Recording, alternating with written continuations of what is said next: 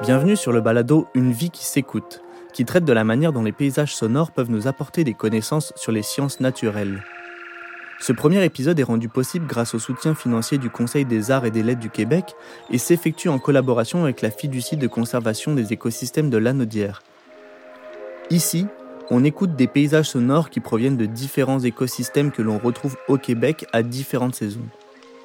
On s'intéresse à ce que l'environnement sonore nous raconte sur les espèces qui y vivent, leur manière de s'exprimer, mais aussi sur la santé de leurs habitats. Mon nom est Thibaut Quinchon et je suis un audio-naturaliste québécois qui cherche à mettre en valeur les beautés de notre territoire sonore. Pour cet épisode, on se retrouve avec Michel Leboeuf, scientifique, naturaliste, écrivain et communicateur hors pair, il a été rédacteur en chef du magazine Nature Sauvage et est l'auteur de nombreux articles ainsi que de 14 livres documentaires sur la flore et la faune, d'essais et d'œuvres de fiction. Il est également double lauréat du prix Hubert Reeves qui récompense l'excellence littéraire en vulgarisation scientifique en français au Canada. Aujourd'hui, il est directeur de la fiducie de conservation des écosystèmes de l'Anaudière dont il va nous parler. Bonjour Michel. Oui, bonjour. Pour commencer, Michel, Pourrais-tu nous parler de ton dernier livre et du lien avec ton travail au sein de la fiducie? Oui, ben, euh, j'essaye, euh, dans le cadre de, mon travail euh, quotidien, qui est de, tenter de protéger le plus possible d'habitats naturels dans, la région de la Naudière. Euh, je fais beaucoup de terrain. On fait beaucoup d'investigations scientifiques, mais aussi chercher des endroits qui sont les plus, les plus pertinents pour, la protection de la nature dans la Naudière. En parallèle de mon travail de directeur général de la fiducie, d'un travail de biologiste, souvent aussi de terrain, parce que je suis souvent sur le terrain pour, euh, pour faire des inventaires, puis euh, aller à, la recherche de terrain qu'on veut protéger dans la naudière. J'ai aussi une, une, carrière parallèle d'auteur et on a une plus grande liberté comme auteur quand on est dans le mode de l'essai, c'est-à-dire que on peut traiter d'un sujet, mais aussi aller euh, à proposer des choses différentes. Euh, parce que c'est ça le mode de, l'essai. On, prend un sujet, on en fait le tour, mais aussi euh, on essaie de proposer des pistes de solutions. Dans le cas de mon, dernier livre qui s'appelle Le Dernier Caribou, ben justement, on a essayé de voir comment, changer la, perspective qu'on a de la protection des, des espèces. On y voit souvent espèce par espèce. C'est comme ça que les lois de conservation de la nature sont faites. C'est-à-dire que la, la poignée légale pour protéger, c'est via l'espèce. Mais quand on s'intéresse aux questions d'écologie, on se rend compte que euh, la notion d'espèce, elle, nous mène à pas grand-chose parce que protéger une espèce, légalement, c'est plus facile, mais sur le plan de l'écologie, ça nous mène à un cul-de-sac. Ce qu'il faut qu'on protège, c'est les habitats des espèces et non pas une espèce en particulier. Donc, ça, ça nous amène aussi à cette dimension-là de paysage. Puis quand on parle de paysage, on peut à la fois parler de paysage visuel, donc ce qu'on perçoit comme être humain quand on se promène dans un milieu naturel, mais aussi de paysage sonore parce que ça, on s'en rend compte. Euh, tu es la meilleure personne à qui je peux en parler. On se rend compte de l'importance euh, de l'environnement sonore dans, le maintien des paysages. D'ailleurs, euh, de plus en plus dans les sciences euh, de protection de l'environnement, si on peut dire ça comme ça, il y a des chercheurs qui utilisent des méthodes de captation régulière du son pour suivre l'évolution des habitats, là, justement. Oui, c'est ça. En fait, j'allais ajouter, euh, si je peux me permettre, que de, on a souvent utilisé le son pour euh, détecter la présence ou l'absence d'une espèce. Donc, on, on mettait l'emphase sur euh, détecter des espèces individuellement. Mais là, de plus en plus, la recherche tend à, ouvrir ça, puis de c'est plus l'environnement, l'habitat justement des espèces qu'on est en train d'étudier, puis de voir la, la qualité de, de la diversité de ce qu'on entend peut être un, un signal de, de, la, diversité aussi de, ce qui se trouve réellement dans un écosystème. Oui, et puis euh, peut-être aussi euh, rapidement, euh, pourrais-tu expliquer ce que fait de manière générale la fiducie ou comment ça procède en quelques mots? Ben, en fait, la, la fiducie, c'est assez simple. C'est un patrimoine. Donc, de la manière qu'on est, que la fiducie est organisée, c'est une fiducie d'utilité sociale. C'est la dénomination de, de notre organisme.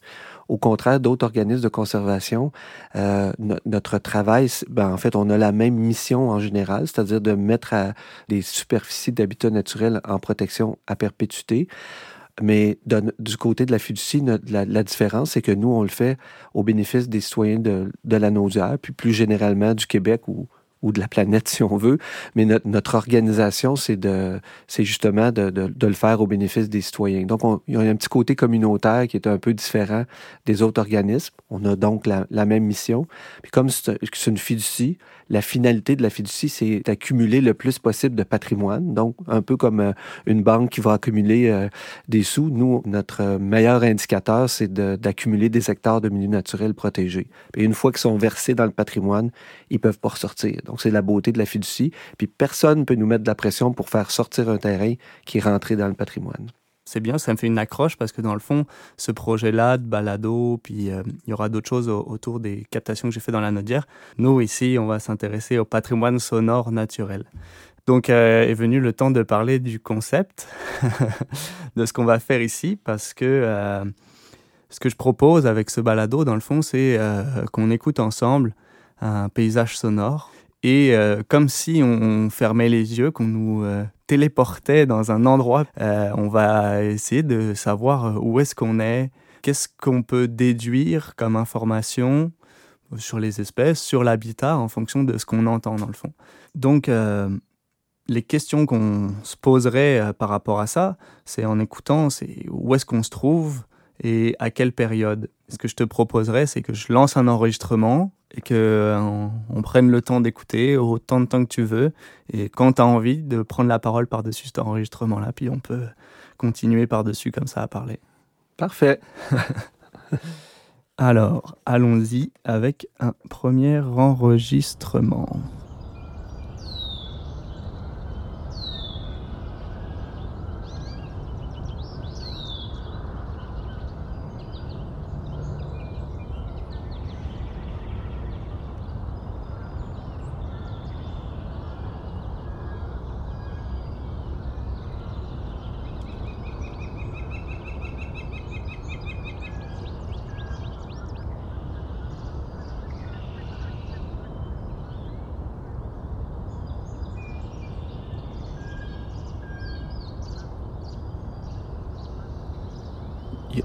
Dans, cet enregistrement-là, il, y a une belle qualité de réverbération. On, sent la distance avec un, plan d'eau. Hein.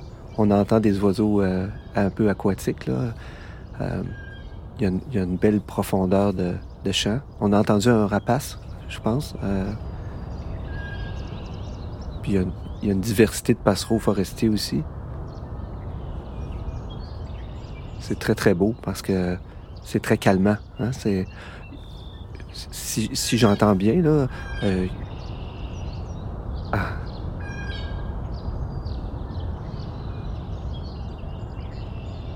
On entend nos routes aussi, un peu, un peu au loin. Le jet bleu nous a coupé le bec. Ouais, c'est ça.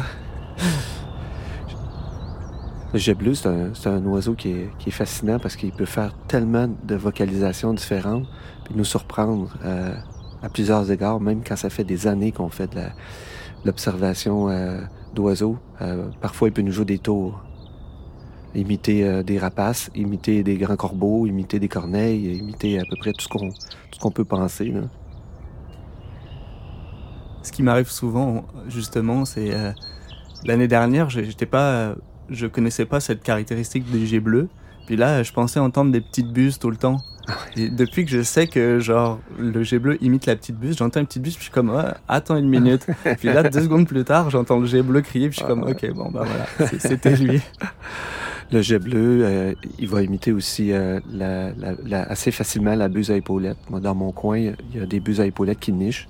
Puis euh, souvent, je me fais prendre aussi. Des fois, la buse à épaulettes, a une période assez précise dans l'année pour revenir du sud puis repartir.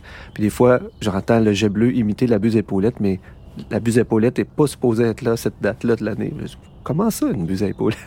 Puis c'est un jet bleu, hein, encore une fois. Pourquoi il fait ça? Ben, souvent, c'est euh, une façon de... de mon Dieu. Il y, a mille raisons pour ça, mais souvent, en général, les oiseaux qui sont de bons imitateurs, ils vont se servir de ça pour attirer des femelles. Euh, un peu comme les moqueurs. Euh, ces oiseaux-là montrent par leur capacité d'imiter d'autres espèces, que ce sont, génétiquement, ce sont de bons reproducteurs. Donc, ils attirent les femelles comme ça. Et euh, un peu comme, des, comme nous, des humains, euh, on va être des grands parleurs ou des beaux parleurs pour essayer d'attirer le, le, sexe opposé. Donc, euh, c'est à peu près le même principe. Puis ça doit fonctionner parce que l'évolution a gardé ce, ce mécanisme-là. Dans le cas des, des, dans le cas des moqueurs, c'est particulièrement vrai où plus l'oiseau va être capable d'imiter des chants différents, plus il va trouver une femelle pour se reproduire. Hmm. Puis là, tantôt, tu disais euh, qu'on entend des espèces euh, euh, d'habitats aquatiques. Ouais. C'est qu'est-ce que tu as entendu? Ben, des canards, mais là, évidemment, là, on entend des bernages du Canada passer, probablement qui ont survolé ton ton micro ou qui n'étaient pas très loin. Mais c'est ça, la, la, réverbération est intéressante parce que là, on entend la, la, qualité sonore aussi de l'habitat. Donc, des fois, le son va rebondir sur des arbres, des troncs d'arbres. Euh, des fois, ça va être une paroi rocheuse, donc ça, ça change complètement le, la qualité sonore de, de, ce, de cet endroit-là. Euh. Hmm. Et puis si tu devais euh, visualiser l'habitat, décrire l'environnement. Ah, ça, c'est. Ben, je dirais qu'on est, on est dans une vallée, probablement. Il y, a une rivière qui est pas trop loin où on est à la sortie ou à d'un lac là, ou d'un marécage. En tout cas, il y a l'eau coule assez bien. Puis, mais il y a des montagnes pas trop loin parce que justement la réverbération fait qu'on on n'est pas trop, euh, trop loin. Puis j'ai entendu des espèces de milieux ouverts aussi, là, possiblement euh, un bruant chanteur ou un bruant des prix tout à l'heure. Euh, un bruant chanteur. Un bruant chanteur. Donc c'est il y, a de l'ouverture dans le milieu. Fait qu'on on dirait comme on est dans une vallée là. OK. J'espère que je me suis pas trop trompé. On va après on va je vais te dire ça. Et, la saison? Bon, la saison, euh, c'est sûr qu'on est, euh, est au printemps. Euh, peut-être à l'été, peut-être fin du printemps, je dirais, parce que ça, ça chante, mais ça chante pas avec l'intensité de, de, la mi-juin, par exemple. Disons qu'à à moins que je me trompe, là, au, au plus fort de la saison de reproduction des oiseaux, on sait que les oiseaux se, se reproduisent sur une période assez restreinte dans l'année. Pour les gens qui sont pas familiers, c'est, disons, le grosso modo, de la dernière semaine de mai à la dernière semaine de juin, où les mâles vont principalement vocaliser de manière très intensive. Mais au fil du temps, vers la fin du mois de juin, ça, décline un peu. Donc, souvent, quand on va en, en forêt puis que nous, on cherche des espèces particulières, faut les appeler pour les provoquer un peu parce que souvent les mâles ils vont être un petit peu moins territoriaux. Hein, les oiseaux chantent un pour attirer les femelles puis aussi deux pour maintenir leur territoire. Fait là j'aurais tendance à dire qu'on est fin juin ou début juillet. Ok, je vais, je vais donner euh, la réponse euh, dans, dans, pas longtemps, mais je voulais appuyer aussi sur le fait que euh, tu parlais de la route, mais il y a quand même une, une, assez grande présence là, c'est très grave. C'est que c'est assez loin, mais on sent que c'est un réseau routier quand même important. C'est pas une petite route où on entend une auto passer, c'est quasiment constant, puis il y a, une, y a de la, la, la, basse fréquence qui, qui reste, qui est présente. Oui, c'est vrai. Des petits euh, bip bip de camion. Alors, euh, réponse. Ouais. on est euh, au Boisé des Terres Noires. Donc, okay. c'est à. C'est où C'est à l'Assomption. C'est à l'Assomption. C'est ça. OK. Il y, a, il y a de l'eau pas trop loin. En tout Oui. cas, il y a un milieu humide. Tout à fait. Ouais. Puis euh, je me suis un peu trompé parce qu'il n'y a pas beaucoup de montagnes. Là. On, on est dans la plaine. Fait que ça, j'ai fait erreur sur ça. Je pense que c'est la réverbération entre les arbres. C'est-à-dire que les oiseaux sont Ouais. loin, puis il y a une petite Ouais. réverbération, mais c'est sans doute là une réverbération de forêt. Oui, exact. Euh, c'est ça. Et pour la, pour la période, en avril. Ah, A priori, je me suis pas trompé, ce serait le 25 avril. OK. Donc, Donc, euh, euh, euh, il y a, ça chante moins fort parce qu'on est au début de la période. On est au printemps, mais on est avant la, la, période vraiment de pointe là, pour les oiseaux. Parce que je probablement que si on avait eu le même enregistrement à la fin mai ou, ou à la mi-juin, là, ça aurait été vraiment euh, très, très plus intense là, comme, comme type, en fait, comme diversité de chants. Parce que fin avril, il y a certaines espèces sont déjà là, comme le bruant chanteur qu'on a entendu, les bernaches sont venus du sud, mais on n'entendait pas des passereaux comme euh, l'oriole euh, de Baltimore ou, euh, ou d'autres espèces qui sont plus tardives. Parfait. Bon, bah, j'espère que t'es pas trop, euh, t'es pas trop senti pris au piège là. Non, non, non, non, non. c'est comme, faut prendre ça comme un jeu. Puis... Ouais, c'est correct, c'est correct. C'est ça les, les équipements que, que tu possèdes puis que tu utilises pour faire les captations. Euh, nous, nous donne à lire euh, des couches supérieures de, complexité. C'est ça qui est, qui Parce que euh, pour notre travail, ça va arriver qu'on enregistre aussi pour, pour être certain que les espèces qu'on a entendues sont bien les bonnes quand on fait de la science, mais ça n'a jamais cette qualité sonore-là. Donc, c'est pour ça que c'est déroutant un peu, parce qu'on entend vraiment beaucoup. Puis moi, comme je suis un peu, je commence à être dur dans l'oreille un peu, là, ça me donne accès à, une autre couche de, de connaissances. C'est très, très le fun. Uh-huh. Et par rapport à, en fait, selon l'heure de la journée à laquelle je suis allé, est-ce que, mettons que j'y aille à 7 heures du matin ou j'y sois à 10 heures, est-ce qu'on peut supposer aussi que ça, ce soit déroutant dans le sens que, est-ce que ça change quelque chose, mettons, en, plein printemps, entre 7 heures et midi euh? ah, Absolument, c'est vraiment très différent parce que y a, y a, la plupart des espèces vont chanter même juste un petit peu avant le lever du soleil. Donc, euh, quand on fait des inventaires euh, biologiques, puis on, veut avoir une, rigueur scientifique dans les analyses qu'on va faire a posteriori, ben il faut absolument qu'on soit à partir du lever du jour jusqu'à peu près 9 heures du matin. Après ça, on voit vraiment une courbe dans la diversité puis la, fréquence des champs. Donc, la, la, pointe, la période de pointe, là, disons, c'est entre 5 heures du matin puis 9 heures au printemps. Puis même, des fois, dans les minutes qui précèdent l'aube, c'est souvent plus intense qu'une fois que le soleil est levé. Euh, mais des fois, pour faire des inventaires, on ne veut pas se lever si tôt que ça. Mais disons, euh, euh, entre, entre le lever du jour et 9 heures, c'est vraiment la meilleure période. Ça va se calmer pendant la journée avec une petite reprise au crépuscule, là où il y a d'autres espèces qui vont utiliser le, le, crépuscule pour occuper, disons, une, niche sonore, là, pour occuper l'espace qu'ils sont pas capables d'occuper le matin parce qu'il y, a une cacophonie de sons. Donc, par exemple, les grives, euh, souvent qui, sont les plus beaux chants euh, au Québec. En tout cas, personnellement, je trouve que les, grives, c'est eux qui ont les plus beaux chants, les chants flûtés.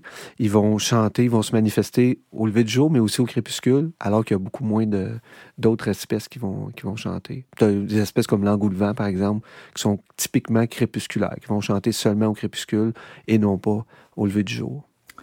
Vraiment intéressant. J'allais dire ouais, comme le merle, parce que le merle fait partie de la famille des grives aussi. Ouais. C'est vrai qu'on entend souvent très tôt le matin, puis le soir, il ressort. Parfait, ben ça c'est une bonne chose sur notre, notre petit jeu sonore. Euh, je me demande qu'est-ce qu'on peut dire euh, sur euh, cet écosystème de manière générale dans la Naudière. le boisé des terres noires, ou dans, dans cette partie-là de la Naudière, on se trouve dans les basses terres.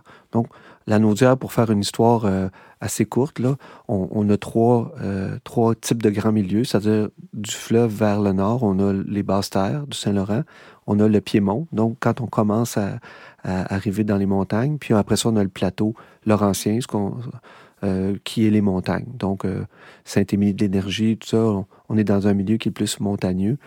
Et on, on pourrait partir avec un microphone, puis faire des enregistrements vraiment dans un axe sud-nord, on s'apercevrait vraiment la, différence dans la communauté des, des sons des oiseaux qu'on va percevoir parce que les, les, espèces changent au fil de ce gradient-là de latitude. Il y a un autre gradient d'altitude aussi là, qui est un petit peu plus complexe, mais dans, dans les basses terres, donc si on revient au boisé de l'Assomption, euh, le boisé des Terres Noires, c'est un écosystème qui est, euh, qui est, un peu comme un village gaulois, qui est isolé dans une plaine agricole, morcelée par euh, l'urbanisation croissante là, de, qui nous vient de, la couronne nord de Montréal.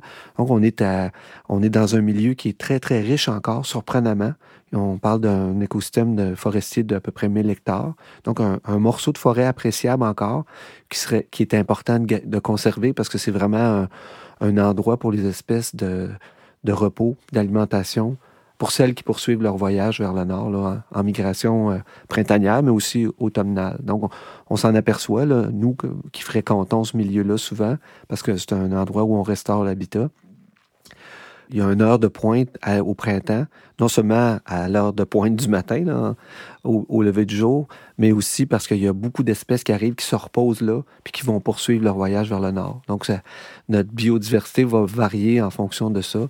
Il y a des espèces qui nichent sur place, mais euh, le, gros de la pointe, c'est assez impressionnant. Par exemple, euh, toutes les hirondelles euh, qu'on est capable de retrouver sur place au printemps, ils, viennent, vraiment se nourrir là, s'arrêter, manger des insectes, puis après ça repartir leur... continuer leur périple vers le nord. Mais ce que tu as dit sur le milieu, en le connaissant, parce que c'est sûr, c'est le fun d'écouter puis d'essayer de déduire, mais on peut pas tout avoir. Euh, c'est difficile. Et tu te disais c'est un milieu riche et enclavé autour de l'urbanisation dans, dans, le fond. Puis on dirait que si on repense à l'enregistrement, ça fait du sens quand même, là, parce qu'on on entend beaucoup d'espèces, là, on entend que c'est riche au niveau des oiseaux, et il y a quand même cette présence de cette espèce de grosse base de fréquence typique en fait des environnements euh, très urbanisés, proches des grandes routes en fait. Que ouais. Je trouve ça intéressant que justement dans l'exercice de ce qu'on fait, quand on connaît le milieu, on sait que finalement euh, ce qu'on connaît du milieu puis ce qu'on entend, juste en fermant les yeux, euh, fait du sens, mettons. Ah, absolument. Mais euh, j'avais une, autre hypothèse quant à l'endroit, parce que bon, on, commence à se connaître un peu, puis je sais à quel endroit tu as fait des prises de son. J'avais l'impression qu'on était ailleurs, mais je percevais clairement la, route, puis c'est vrai que juste au son, on sait que c'est une route provinciale. C'est une route avec un, débit assez élevé. Si on avait été un peu plus tard dans la saison, au même endroit, là, on, a, on aurait entendu le bruit de la machinerie agricole. Là, c'était pas commencé encore parce que les champs étaient encore euh, euh, en train de dégeler puis euh, pas prêts à être travaillés. Mais si on avait pris la même prise de son à la fin du mois de mai, là, non seulement on aurait eu une cacophonie plus grande d'espèces, mais on aurait aussi eu la machinerie agricole. Ouais, c'est vrai, puis ça aurait été le fun que j'y aille à cette période-là. Malheureusement, couvrir le territoire de la Nodière, c'est compliqué, mais, mais c'est intéressant de noter ça aussi. Je m'en rends compte en faisant mes prises de son, c'est ça, c'est que euh, parler d'un environnement, mettons une prise de son, c'est toujours la représentation d'un lieu et d'une période. Et justement, c'est au cœur de mon travail, c'est de effectivement, souvent, même un mois, deux mois plus tard, l'environnement sonore peut changer beaucoup. Il y a des indices sur les espèces qui sont parties, revenues, ou des choses liées aux activités humaines qui sont marquantes. Que Ça résume bien tout ça. merci Michel pour tout ça, c'est vraiment intéressant. Puis je te propose de d'écouter une autre piste pour euh, pour le plaisir, puis euh, c'est ça, pour aller ailleurs aussi. Ok. Alors c'est parti.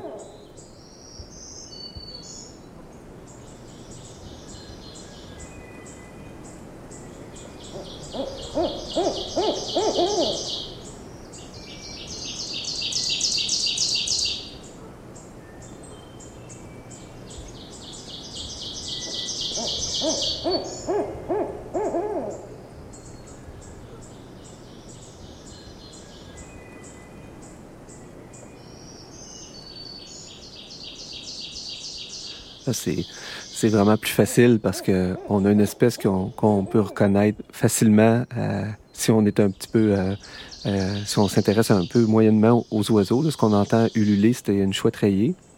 Puis il y, a, un autre indice, ben là, c'est facile de savoir à quelle période du jour qu'on se trouve. On est au crépuscule ou vraiment à la tombée de la nuit. Puis ce qu'on entend en arrière, tout à l'heure, on parlait des grives. On en entend une là, en train de chanter derrière. C'est tellement beau. Hein. Euh, puis euh, il y a aussi euh, une, paruline couronnée qu'on entend. Typiquement, on, sait dans quel type de forêt on se trouve. Là, vraiment, c'est de l'érablière à bouleau jaune parce que c'est la paruline couronnée chante dans un type de forêt assez, assez typique. On est capable vraiment de, de, de typer son habitat. Donc, elle a besoin d'une forêt disons, euh, justement sur le Piémont ou euh, dans le plateau laurentien, dans la Naudière, une forêt qui a, un sous-bois assez dense qui lui permet de se nourrir, de se cacher. Elle a niche au sol. Donc, elle a besoin d'un environnement pas trop ouvert pour pas se faire manger par un, par un prédateur. Même chose pour la grive. Puis la, la elle aussi, c'est une forêt, une, espèce de forêt assez mature. Elle a besoin de cavités pour nicher. Puis là, c'est un, évidemment, c'est un mâle qui est en train de délimiter son territoire. Euh, c'est vraiment. Même si ça fait des années qu'on fait ça, de l'ornithologie, le chant des hiboux, ça me fait encore euh, dresser le poil sur les bras. Ça, me procure toujours un, sentiment de sauvagerie, on dirait, hein, quelque chose de, très sauvage. Mais je me demande si c'est pas à cause d'une forme de rareté aussi. C'est-à-dire que c'est pas quelque chose que faut avoir une certaine chance pour l'entendre là. Euh, alors qu'une grive, euh, quand bien même on trouvait ça très beau, quand c'est la période, tu vas dans le bois, puis tu entends des grives. Oui, oui, c'est vrai. Il y en a partout. Puis, puis c'est vrai que les choix treillés, il euh, faut qu'on soit au bon, au, bon endroit au bon moment. Parce que dans le même habitat, on, va passer là dans le jour. Ça arrive des fois que les chouettes, à, la, quand les hormones des mâles sont, sont au maximum, qui vont ululer dans le jour, mais c'est assez rare quand même. Euh, ça, ça va arriver souvent s'il y a deux, deux couples dans un territoire qui est adjacent, puis là, il y a une querelle territoriale. Là, ils vont vocaliser beaucoup plus. Mais euh, quand ils sont dans un euh, quand ils sont dans un habitat comme ça où il y, a moins de territoire, ben il y a un couple, puis il va se manifester le soir souvent. Mm-hmm. Puis faut le dire, là, les, hiboux, ils, vont ils vont nicher assez tôt dans la saison. Donc c'est une prise de son qui est probablement assez tôt. Euh, souvent, les, les, hiboux vocalisent en hiver. Donc, euh, pour entendre des hiboux, faut mettre nos raquettes puis s'en aller. Euh, là, celle-ci, évidemment, comme il y a des espèces, des passereaux forestiers, on, sait qu'on est quelque part au mois de mai ou juin, parce que ces espèces-là sont arrivées du sud probablement, ça fait pas longtemps, là. Je dirais début juin, quelque chose comme ça, là. Mais c'est ça. on est. Euh, c'était vraiment une belle prise de son, celle-là, parce que il y a, y, a, y a, tout là-dedans. Là. comme je te dis, ça, ça, me donne assez d'indices pour te décrire l'habitat. Euh, et la période aussi. Et la période, uh-huh. oui. C'est, je te, l'ai fait écouter aussi parce que c'est un petit clin d'œil, parce que c'est quand même drôle, parce qu'on a essayé plusieurs fois d'aller sur les terrains de la fiducie pour capter la chouette rayée, l'appeler avec des haut-parleurs pour la trouver et on n'a jamais réussi. Et moi-même, je suis retourné plusieurs fois à des endroits et j'ai jamais réussi. et là, c'est un matin à Saint-Damien où je, la dernière chose que j'aurais envisagé, c'est d'enregistrer une chouette rayée. Effectivement, je pense qu'on est au mois de juin. Euh... Ah non. Euh, mai, mois de mai, fin mai. Fin mai. Et donc, euh, je suis sorti de mon auto et au, au début, je pensais qu'il y avait quelqu'un qui, criait dans la forêt, parce que je pense que c'est une sonorité assez basse, contrairement à d'autres oiseaux, fait que c'est vraiment plus proche de notre euh, fréquence de voix. Jusqu'à ce que j'allume, puis je suis comme, oh mon dieu, non, c'est une chouette rayée, et puis là, de me précipiter pour essayer de l'enregistrer. Et dans le fond, elle a chanté pendant 15 euh, minutes, euh, je ne sais pas, 10-15 minutes. c'est fou. Mais on, parlait de, du changement du paysage sonore aussi. C'est une qualité du son ou, de l'environnement ou du paysage qui est différent d'un paysage visuel. Le paysage visuel change pas tant que ça. Et tu sais, si on se promène dans, une forêt, oui, ça va changer au fil des saisons. Puis oui, à un moment donné, les arbres à l'automne vont venir euh, euh, plein de couleurs, ils vont perdre leurs feuilles, puis au printemps vont, vont, vont bourgeonner puis sortir euh, leur feuillage vert. Mais c'est des changements qui sont assez mineurs sur le paysage visuel, tandis que le paysage sonore change à chaque seconde pour ça, ce matin-là, ce matin-là ou un crépuscule, on a cette qualité-là. Puis à midi, on a complètement autre chose. Le paysage change euh, au fil des saisons, au fil des jours, au fil de... À chaque seconde qui passe, le paysage sonore change. On s'en rend pas compte parce que, contrairement aux, aux, euh, aux, yeux, on peut pas fermer les oreilles. Nos oreilles sont en, sont en mode euh, écoute 24 sur 24. Ouais. Puis on s'en rend pas compte parce que déjà on n'est pas, euh, mettons même là quand on enregistre, on n'est pas en permanence dans la forêt. Fait qu'entendre l'évolution, euh, ça nécessite du temps. Puis euh, moi c'est vraiment important dans ma pratique. Puis j'ai pas le choix de dealer avec ça. C'est que quand on va faire une photo, on se voit dans un habitat, on fait une photo, on peut rester 5 secondes sur place puis c'est correct. Mais mais moi si je veux enregistrer, malgré tout le son a un rapport au temps. C'est sûr c'est plus comme de faire de la vidéo, mais c'est à dire que c'est intéressant parce que ça me plaît par rapport à des fois on parle des sociétés qui vont vite puis tout ça et euh, ça, on est obligé de ralentir à écouter. On a comme vraiment pas le choix. Si on veut marcher en forêt, on randonne, c'est correct, mais on on n'écoute jamais aussi bien que quand on est à l'arrêt. Oui, euh, absolument. D'où ce rapport au temps. mais euh, je pense que ça fait quand même un bon tour. Là. Je te remercie beaucoup, Michel, euh, pour cet exercice, pour ta présence euh, ici. Ah, je t'en prie, c'était vraiment un grand plaisir de faire ça. Merci d'avoir pris le temps d'écouter Une vie qui s'écoute, qui se veut une incursion dans notre patrimoine sonore naturel pour mieux le connaître et le protéger. Ici, on se donne des clés vers la compréhension des paysages sonores, du chant des oiseaux et des enjeux de santé dans le domaine de l'écologie acoustique. À bientôt pour un nouvel épisode.